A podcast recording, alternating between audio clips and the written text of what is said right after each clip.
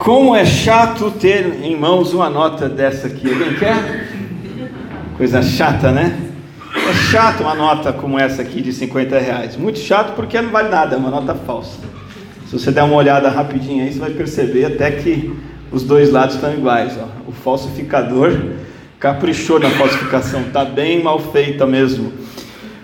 Se a gente não sabe diferenciar uma nota verdadeira de uma nota falsa, a gente pode ter um prejuízo danado. Inclusive, eu vou é, eliminar essa nota porque é crime, né? Nota falsa. Então, estou aqui, não quero fazer o papel de criminoso. Então, vamos eliminá-la. E quanto à salvação? Será que existe a salvação verdadeira e a falsa? Como saber qual é a verdadeira salvação. Será que eu sei que eu sou salvo e tenho certeza disso porque um dia no passado eu entreguei a minha vida para Jesus? Eu fui à frente num apelo, num culto, eu declarei a minha fé no Senhor? Será que é porque um dia eu me batizei numa piscina, num batistério, num rio, então aquilo garante a minha salvação? Será que o fato de eu pertencer a uma igreja evangélica, a uma igreja batista, isso diz para mim que eu sou salvo? Será que o fato de eu frequentar cultos dominicalmente, semanalmente, contribuir nesses cultos não com nota falsa, mas com nota verdadeira, será que isso garante a minha salvação? Nada disso.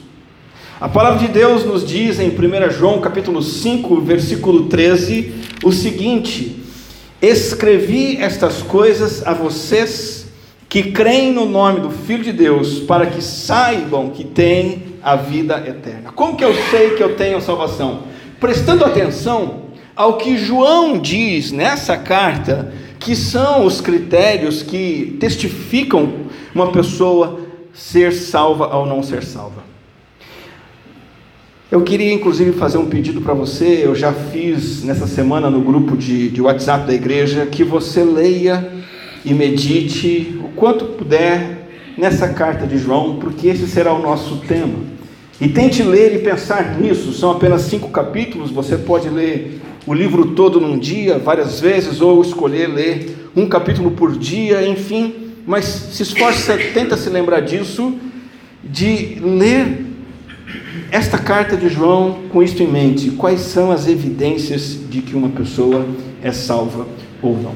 Agora, eu queria que você entendesse por que, que João fez essa afirmação aqui no capítulo 5, versículo 13. Eu quero que vocês saibam que tem a, vocês têm a vida eterna e eu escrevi para vocês terem essa certeza. Qual o contexto? O que estava acontecendo? Veja, ah, Jesus Cristo morreu, ressuscitou e subiu aos céus. Não passou muito tempo, mais ou menos 50 anos apenas se passaram. Lá no ano 85, falsos profetas e falsos ensinos começaram a aparecer nas igrejas. 50 anos depois de Jesus ter feito a obra da salvação e, e plantado a igreja. E essas, esses enganos estavam ganhando espaço, e, e, assim, o conjunto de mentiras que começou a ganhar espaço teve um nome depois, a história, os teólogos chamam de gnosticismo. No que consistia eh, essas heresias daquela época? Uma ideia que até hoje a gente, vez ou outra, escuta, se depara com ela, às vezes até vive dentro dessa ideologia, dessa teoria, dessa filosofia, sem saber. O gnosticismo diz o quê? Tudo que é material, físico, tudo que é matéria é má. Essa é uma teoria que vinha lá do mundo romano, do mundo grego. O mundo é mau, o mundo não presta. Inclusive, dentro das teologias antigas, dizia-se assim: o mundo foi feito por um Deus mau. Claro que isso é mentira.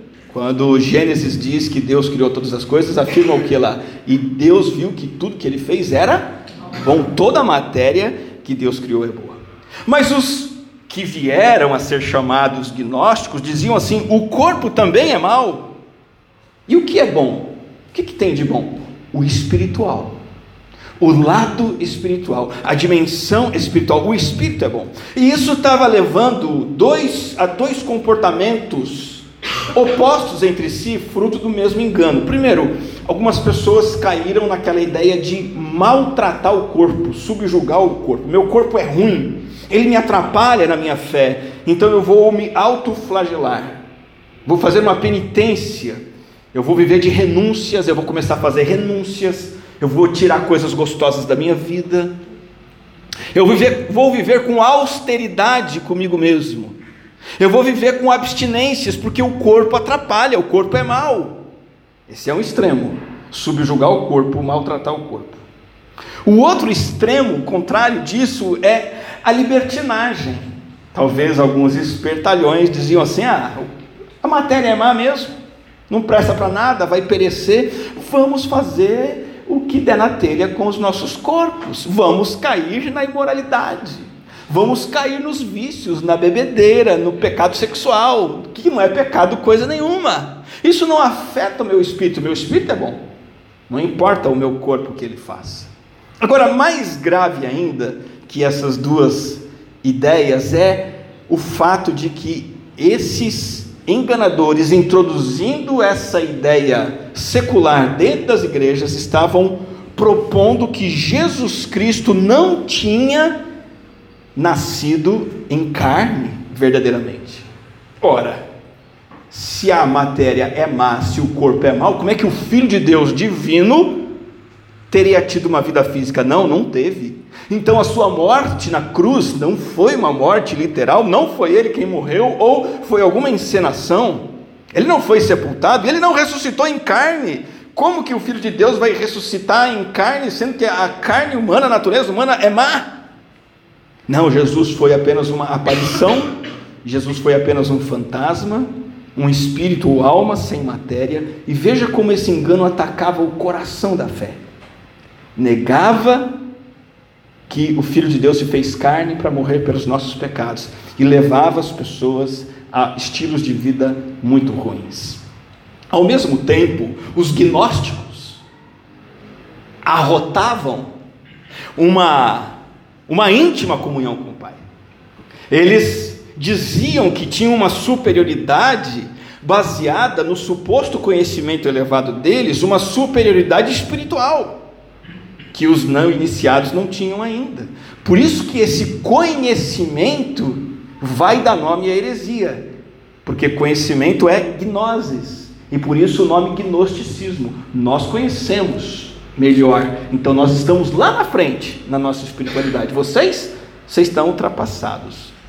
É claro que toda doutrina errada, toda mentira estraga o que está ao seu redor. E a igreja foi sendo estragada por essas coisas. Os cristãos estavam entrando numa péssima condição espiritual. Nessa carta você percebe João alertando contra uma tendência ao pecado, ao mundanismo, a tendência à falta de amor fraternal, critica o orgulho e dúvidas sobre a própria salvação.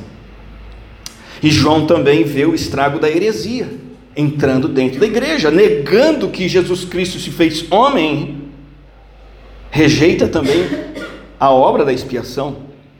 E se Jesus não foi Deus em forma humana, fisicamente real, aquele sacrifício na cruz que a gente tanto menciona e diz que é aquilo que nós mais amamos, aquilo foi uma ilusão. Mas nós sabemos a doutrina bíblica é essa.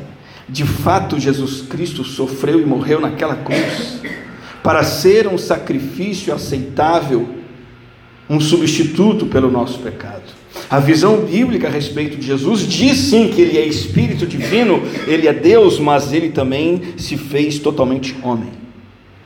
Acontece que a história da igreja, a história da teologia nos mostra que a heresia mais perigosa nos primórdios da igreja, nos primeiros 300 anos, nenhuma outra heresia foi tão perigosa quanto essa do gnosticismo.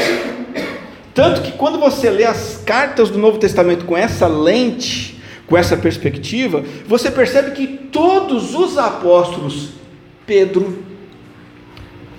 Paulo, próprio João, e outros autores vão refutar essa mentira, porque ela de fato enfraquece e destrói o coração da fé. Inclusive, uma ilustração aqui diz que João, apóstolo, estava em Éfeso, ele era pastor, presbítero e apóstolo ali na cidade de Éfeso. Certo dia foi banhar-se no banho público.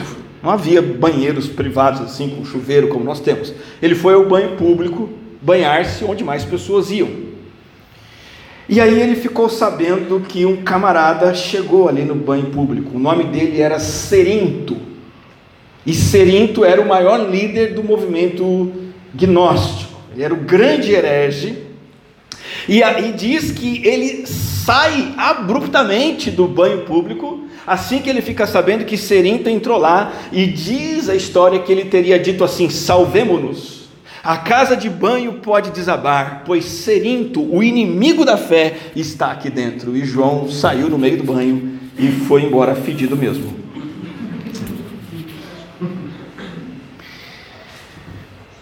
E esse João que é alvo dessa história, nós sabemos que ela pode ser verdadeira ou não, mas é fato que ele escreveu o que você pode ler em 1 João no capítulo 1. Os primeiros versículos da carta dele dizem o seguinte: O que era desde o princípio, o Deus, desde a eternidade, ele já era desde o princípio. O que ouvimos, opa, eu ouvi, eu, João, ouvi o que vimos com os nossos olhos. Opa, o que contemplamos, e aí ele diz: as nossas mãos apalparam. Não era fantasma, não era ilusão. É isto que proclamamos a respeito da palavra da vida. A vida se manifestou, manifestou mesmo. E nós a vimos e dela testemunhamos e proclamamos a vocês a vida eterna que estava com o Pai e nos foi manifestada. Proclamamos o que vimos e ouvimos, para que vocês também tenham comunhão conosco. Nossa comunhão é com o Pai e com o seu Filho, Jesus Cristo. Amém. A pessoa única de Jesus Cristo, 100% Deus, 100% homem, se manifestou publicamente nasceu aqui, viveu, teve sua infância, se manifestou no batismo de maneira oficial e encerra sua ação terrena na crucificação, sepultamento, ressurreição e ascensão. Ele realmente viveu, de verdade morreu, de fato foi sepultado, ressuscitou. Só que o falso ensino estava produzindo falsos cristãos. E então, então João defende que Cristo foi uma realidade divina se fazendo carne entre nós. Só que ele também reforça que há critérios pelos quais você pode saber se uma pessoa realmente crê nesse Jesus verdadeiro, na verdade a respeito de Jesus. Por isso que lá no final ele vai dizer: Eu escrevi essas coisas para vocês terem certeza. Porque quem crê em Jesus de verdade, no Jesus verdadeiro, vai manifestar na sua vida algumas marcas, algumas provas. Então nós temos alguns testes que determinam se uma pessoa tem vida eterna ou não. A palavra evidência, é a palavra que eu vou usar como tema nessa mensagem nas próximas, significa o que? Evidência. Alguma coisa que está clara, está em destaque é visível para todo mundo. Nós vamos olhar esses testes e se você passar nesses testes, você tem motivo para desfrutar da sua salvação eterna, desfrutar dela com grande certeza, alegria e louvor e aperfeiçoar a sua salvação cada vez mais. Mas se você não passar nesses testes, não fique aí parado. Não ache que não é com você. Se você não passar nos testes que nós vamos ver nessa carta, tome providências antes que seja tarde demais. Ter certeza da salvação não é um assunto de menor importância. A essência da nossa vida é eterna que está em questão. E o primeiro teste, e eu convido você para essa série de mensagens em junho e julho, nós vamos olhar 11 testes que João destaca nessa epístola e hoje vamos olhar para apenas um. Já que fizemos essa introdução entendemos o que acontece nessa carta, vamos olhar só o primeiro teste que já se manifesta nos primeiros versículos que lemos. O primeiro teste está no final aí do versículo 3, quando João diz que ele proclama o que viu e o que ouviu, para que nós tenhamos comunhão com Ele. E essa comunhão é com o Pai e com seu Filho Jesus Cristo. Primeiro teste. Eu desfruto de comunhão com o Pai e com o Cristo. Esse é o primeiro teste. Eu vivo essa comunhão. Eu tenho afeições por esse Deus, eu tenho experimentado intimidade com esse Deus e com seu Filho Jesus Cristo. Esse é um elemento essencial da salvação, é o primeiro que João cita: experimentar a verdadeira comunhão com Deus vivo e o Cristo vivo. João fala a comunhão que eu experimento. Eu quero que vocês experimentem também e tenham alegria nisso. Por isso que lá no capítulo 5, versículo 1, João vai dizer algo parecido nessa primeira carta. Todo aquele que crê que Jesus é o Cristo é nascido de Deus, e todo aquele que ama o Pai ama também o que dele foi gerado. Vejam que é característico aqui nesse versículo a um cristão genuíno: amar a Deus, o Pai e a Cristo. Você está aqui hoje, amém? Glória a Deus por isso. Certamente é o Senhor quem o trouxe até aqui. A questão é: você está aqui hoje amando esse Deus, sentindo esse amor, possuindo esse amor, praticando esse amor? É importante fazer esta observação pelo seguinte: eu quero usar uma ilustração de algo histórico, algo da história de 250 anos atrás, que aconteceu em outro país e está acontecendo no Brasil hoje. Lá pelos anos de 1740, houve nos Estados Unidos o que se chama o Grande Avivamento Espiritual. Conversões estavam acontecendo em grandes números, muitas pessoas estavam tendo experiências emocionais, religiosas, as igrejas estavam tendo um movimento, um movimento de palavras sendo pregada e vidas se entregando ao Senhor. Só que um problema surgiu e teve que ser tratado. Muitas pessoas estavam se achegando ao movimento espiritual, mas apenas querendo as bênçãos da salvação. Principalmente a bênção de ir para o céu e nada mais. Muitas pessoas estavam declarando suas conversões mas não estavam demonstrando em sua vida prova alguma de que haviam se convertido. Nada que confirmasse que realmente tinham aceitado Jesus. E a história diz que muitos críticos começaram a apontar o dedo e dizer: esse grande despertamento aí, na verdade, é só um movimento emocional que está acontecendo. Não tem conversão verdadeira coisa nenhuma. E aí, a evidência a favor da verdadeira conversão teve que ser esclarecida. E isso foi bom. E um dos principais pastores, pregadores daquele movimento se chamava Jonathan Edwards. Ele foi também, como grande avivalista, foi o grande encarregado de tratar esse problema. Jonathan Edwards então se ocupa em defender a verdadeira conversão e distinguir, diferenciar da falsa conversão. E Jonathan Edwards, nos seus estudos aprofundados, prolongados, ele acabou criando um termo central, uma ideia central para definir tudo isso. Não sei se você já ouviu falar essa expressão santas afeições. Já ouviu falar nisso? Davi fala sobre isso no Salmo 63 que lemos no início do culto, alguma coisa parecida. Santas afeições. E ele vai dizer o seguinte: a prova máxima, preste atenção, a prova máxima de que uma pessoa se converteu é, é, é o seu zelo pelas coisas santas, santas afeições. Eu me converti, como é que eu vou dar prova da minha conversão?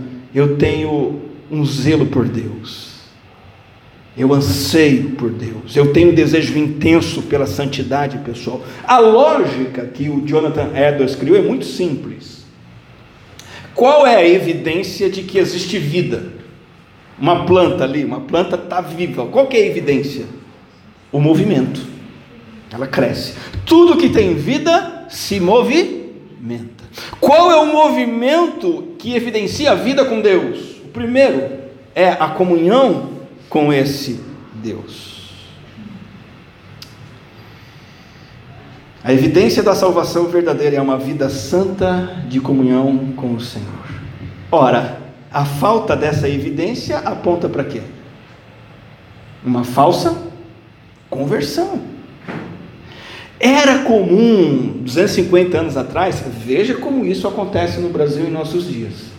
Era comum acreditarem que a evidência máxima da salvação era o sentimento de uma experiência num culto.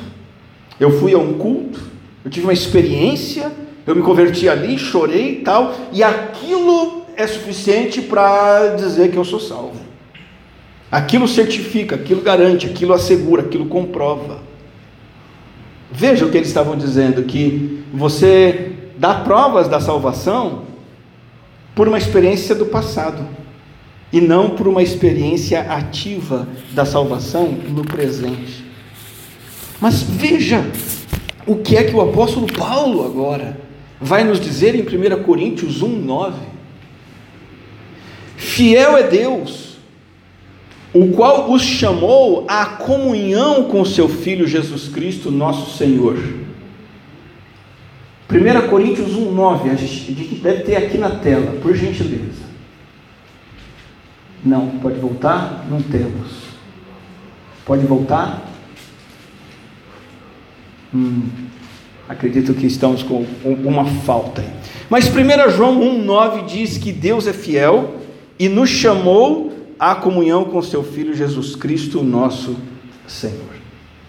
Então, a experiência presente, diz Paulo, ele, ele chamou você para comunhão com Deus, é isso que Deus faz, é isso que acontece quando a gente é salvo. Ter afeições santas em relação a esse Deus e a Cristo. É para isso que fomos chamados. Pode colocar agora o texto de João 10, por favor. Eu vim para que tenham vida e a tenham plenamente. Ter vida divina vivendo em nós não é uma coisa indiferente. Ser salvo não é uma coisa insignificante. É uma experiência de conhecimento íntimo de Deus que eu desfruto. Essa comunhão significa muita coisa. É uma dimensão espiritual profunda e rica que me traz plenitude de Jesus aqui, vida plena. Eu tenho paz, eu tenho alegria, eu tenho amor, eu tenho propósito, tudo isso vindo da comunhão com Deus. Uma vida que a gente pode chamar de exuberante. A sua vida com Deus é exuberante. Essa é a primeira prova se você é convertido a Cristo ou não. A sua vida com Deus é uma vida exuberante, vibrante, intensa. Existem vários textos da palavra de Deus que nos falam dessa experiência exuberante com Ele. Por exemplo, 2 Coríntios 1, 3 diz que o Deus é o Pai das misericórdias, o Deus de toda consolação, que nos consola em todas as nossas tribulações. 2 Coríntios 1, 3 o Pai das misericórdias, que nos consola. Você tem provado essa consolação? Quando você está atribulado, você tem tido a experiência de Deus consolar você? Ou você fica desesperado, precisa de alternativas para encontrar alguma tranquilidade? Quando você é convertido, você busca um Deus que te consola. Uma vida exuberante. Outro exemplo está em Filipenses 4,19 o meu Deus suprirá todas as necessidades de vocês de acordo com as suas gloriosas riquezas em Cristo Jesus. Você tem provado isso? Você tem experimentado essa promessa, essa garantia? Se eu tenho comunhão com esse Deus, é com Deus que supre tudo que eu necessito. Efésios 5 nos fala de mais uma evidência de quem conhece a Deus. Quem conhece a Deus, quem tem comunhão com Deus, está sempre falando entre vocês com salmos, hinos e cânticos espirituais, cantando e louvando de coração o Senhor. Essa vida exuberante com esse Deus me leva a isso, a falar desse Deus, a cantar desse Deus. de coração. E isso em comunhão com os meus irmãos.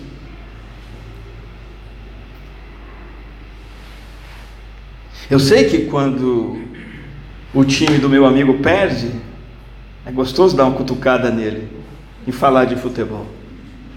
Mas eu não fico só nisso. Se o Senhor Deus faz parte da minha vida, eu vou fazer uma gozação com o Corinthians, que perdeu de novo, e com o corintiano. Mas aí vão falar comigo que o São Paulo também perdeu hoje. Mas nós vamos juntos levantar nossa mão no culto e vamos louvar o Senhor. E isso vai fazer parte das nossas conversas, da nossa experiência. Porque eu tenho esse Deus a quem eu louvo. Quer, quer outra evidência? Ela está lá em Romanos 8, 15, dessa vida exuberante. Eu vou chamar a Deus de paizinho, com a convicção que eu sou um filhinho dele e eu estou no colo dele. Romanos 8,15 diz: Mas receberam o Espírito que os torna filhos por adoção, por meio do qual clamamos Abba, Pai. Abba é um nome paternal carinhoso. Abba é pai, paizinho. Você tem tido essa vida exuberante de se chegar a Deus o tempo todo, todo dia, com essa convicção, essa certeza, e experimentando isso. Outra evidência dessa vida exuberante está lá em Hebreus 4,16. Assim como Deus nos consola, Ele também nos ajuda nas horas difíceis. Diz assim, em Hebreus 4: Assim, aproximemo-nos do trono da graça, com toda a confiança, a fim de recebermos misericórdia e encontrarmos graça que nos ajude no momento da necessidade. Eu tenho comunhão com esse Deus, eu me aproximo do seu trono com confiança, eu não tenho dificuldade com isso. O, o, o acesso foi aberto para mim, e eu recebo sim misericórdia, eu encontro graça que me ajuda sim na hora que eu preciso. Você tem provado isso? Essa é a vida exuberante que experimentamos a partir da comunhão com Deus. E essa comunhão é a primeira prova, é a primeira evidência da verdadeira salvação. Não basta apostar as suas fichas nisso.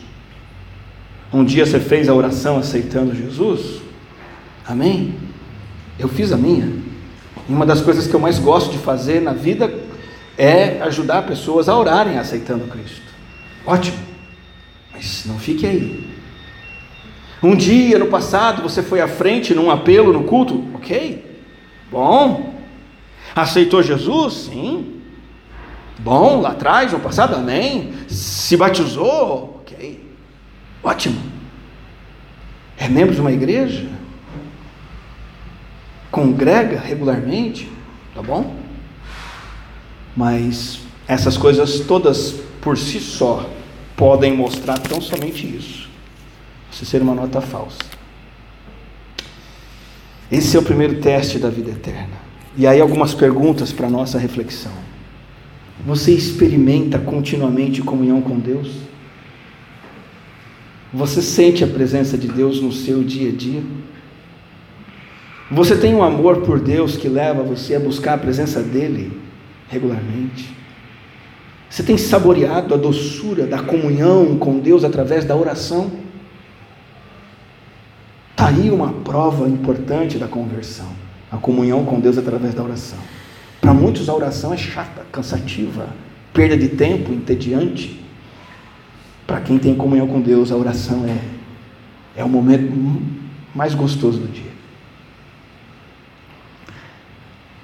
Conversar com Deus vivo, o Deus que me salvou, o Deus com quem eu vou conviver por toda a eternidade, isso é maravilhoso. Você fica satisfeito, revigorado, cada vez que você abre a sua Bíblia Cada vez que você entende, aprende algo sobre o Senhor, você diz: Uau! Você tem tido isso?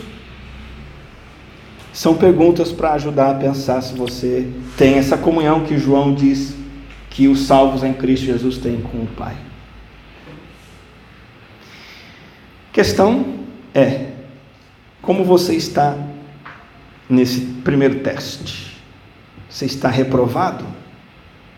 Palavra de Deus para você é esta hoje. Creia em Jesus, agora mesmo. Aproveite o final dessa mensagem, aproveite o tempo de louvor ainda, aproveite o momento da ceia, para você tomar a sua decisão, que é pessoal, única, é intransferível e é permanente. Que decisão? Crer em Jesus Cristo como seu Salvador. Só assim você entra, ingressa numa vida de comunhão íntima com o Pai. Se você está reprovado nesse teste, você se sente reprovado, você não tem tido essa comunhão, aceite a Cristo agora mesmo. Se você se sente aprovado, se vê aprovado, talvez não tão intensamente vivendo essa experiência, mas de alguma forma sente que está vivendo, desfrute dessa comunhão com Deus aprimore, intensifique e agradeça ao Senhor e louve ao Senhor e, e aperfeiçoe-se nisso mais e mais. Agora é o seguinte: você já chegou em algum lugar em que foi feito uma, um teste de uma nota? Estou cheio de nota hoje aqui, né? E a pessoa disse assim: essa nota aqui é meio verdadeira. Já aconteceu isso com você? Quando fazem o teste, já comigo nunca. Quando fazem o teste, sempre dizem assim: essa nota é falsa. Ou essa nota é verdadeira. Essa nota é meio verdadeira. Não existe. Presta atenção aqui. Não existe meio crente, meio não crente. Ou você é salvo, ou você não é salvo. E a primeira prova da salvação é eu tenho comunhão com este Deus. Queria eu queria finalizar essa mensagem convidando você a dar a sua própria resposta ao Senhor. Neste momento, declarando a ele todo o seu amor. Sabe, a gente enjoa de muita coisa na vida, não é verdade? Do que é que você já enjoou? Vamos brincar aqui um pouquinho? A gente falou de futebol, eu já enjoei do meu time, faz tempo. Né? Você já enjoou daquele aparelho eletrônico novo que você comprou? A gente enjoa do carro,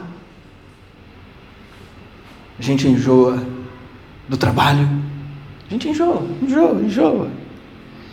Mas depois que você prova comunhão com Deus, isso é uma coisa da qual você não enjoa nunca mais. Você não consegue viver sem ela.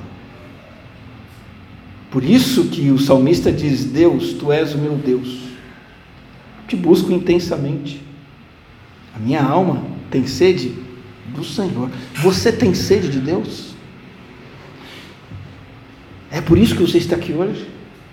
O salmista diz assim: todo o meu ser, tudo, tudo que eu sou, corpo, alma, espírito, não tem essa de gnosticismo, não. Eu por inteiro anseio por Deus. Você pode dizer isso? O salmista fala assim: Eu estou numa terra seca, exausta e sem água. E aqui nesse deserto, e aqui é Davi fugindo provavelmente do seu próprio filho Absalão, ele perde o reino ele perde o trono, ele se torna um, homem com um alvo nas costas, ele tem que fugir. Ele está no deserto. O próprio filho o trai, talvez queira matá-lo. E no deserto ele está numa terra seca, exausta e sem água. E o que é que ele diz? O meu ser, todo o meu ser anseia pelo trono? Não. Todo o meu ser anseia para eu voltar para o palácio? Não. Todo meu ser anseia de novo ter aquelas, aquelas barras de ouro, a minha coroa, os meus exércitos, os, as minhas refeições fartas. É isso que o meu ser anseia? Não. O meu ser anseia por ti, por Deus. Por isso eu te busco intensamente. Esse homem era salvo. E ele deu provas da sua salvação, vivendo em comunhão com Deus e buscando essa comunhão continuamente.